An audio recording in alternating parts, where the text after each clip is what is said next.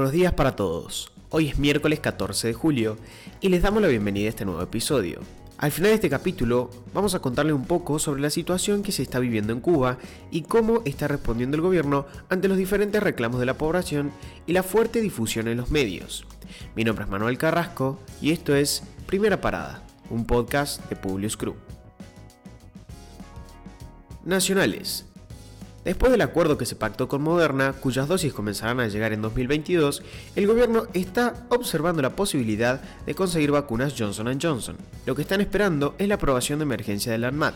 Lo bueno es que esta vacuna consta de una sola dosis. A la vez, avanzan negociaciones con Pfizer y permanecen las esperanzas por las donaciones por parte de Estados Unidos. En este caso, lo que falta es la confirmación oficial y creen que podría llegar los primeros lotes la próxima semana. Siguiendo con el tema del coronavirus, una de las personas que ingresó recientemente al país, contagiada con la variante Delta, parece haber incumplido la cuarentena y fue denunciada penalmente. Esto se comprobó en uno de los procedimientos de control que realiza la Dirección Nacional de Migraciones, y según el organismo, desde que se implementaron estas medidas, los niveles de incumplimiento se redujeron a la mitad, de un 40% al inicio de los operativos a un 20% en la actualidad. El ministro de Economía, Martín Guzmán, se reunió con técnicos del FMI para diseñar en conjunto la salida argentina, un plan que de ser aprobado por el FMI contaría con su respaldo. Tras la reunión se lanzó un comunicado en el que se destacaba el avance en la identificación de opciones políticas para desarrollar el mercado de capitales interno, movilizar ingresos internos y fortalecer la resiliencia externa argentina.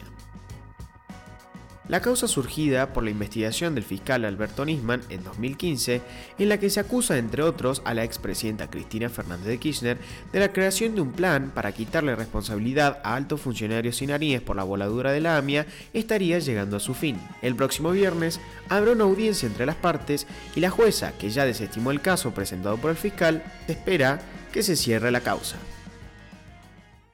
Internacionales. Por el avance de la variante Delta del coronavirus, Israel es el primer país que comienza a aplicar la tercera dosis de vacuna Pfizer. Comenzará esta semana a aplicarla en los adultos inmunocomprimidos o con comorbilidades grandes, pero el Ministerio de Salud también está analizando la posibilidad de extenderlo a la población en general. Después de que reactivaron por completo su actividad económica, dieron unos pasos atrás con una serie de medidas para contener el brote de la variante Delta. Volvieron a imponer el uso de barbijos en espacios cerrados y transportes públicos y también evalúan cuarentenas más estrictas para las personas que llegan del exterior.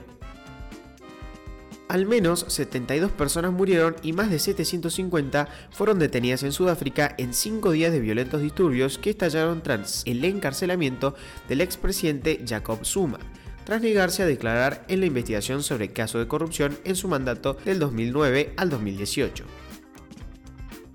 récord de inscriptos en la vacunación en Francia. que 1.300.000 personas se anotaron para la vacunación tras conocerse la puesta en vigencia del pase sanitario, un documento en el que se requerirá para el ingreso a lugares públicos, bares, restaurantes, transportes, etc., estar vacunado o un test PCR negativo actualizado.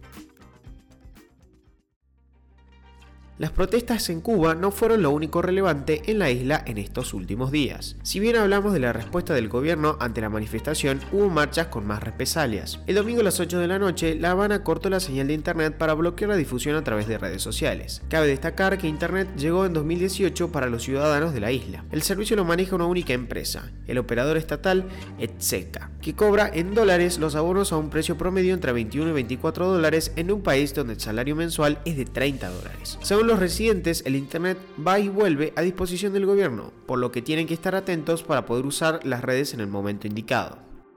En medio de todo esto, la dictadura cubana llevó presa a una influencer en plena entrevista con un canal español. Esta chica conocida como Dina Stars estaba hablando sobre la crítica situación que se está viviendo en su país cuando agentes del régimen irrumpieron en su domicilio y ante la sorpresa de los periodistas dijo, hago responsable al gobierno de cualquier cosa que me pueda pasar. De todos modos, no hay más información sobre su paradero. Al parecer, esta no es la única detención que realizó el gobierno cubano. Por el momento no existe una cifra oficial ya que las autoridades no han difundido información, pero activistas locales armaron una lista en la que figuran al menos 65 nombres solo en La Habana. Además de arrestos, se desconoce la cantidad de comunicadores y periodistas censurados a quienes les confiscaron sus equipos de trabajo y permanecen sin internet. De hecho, fue conocido el caso de la corresponsal del diario español ABC en Cuba, Camila Acosta, que fue detenida este lunes cuando salía de su casa en La Habana. Hora antes del arresto, ella había estado cubriendo las protestas en la capital cubana.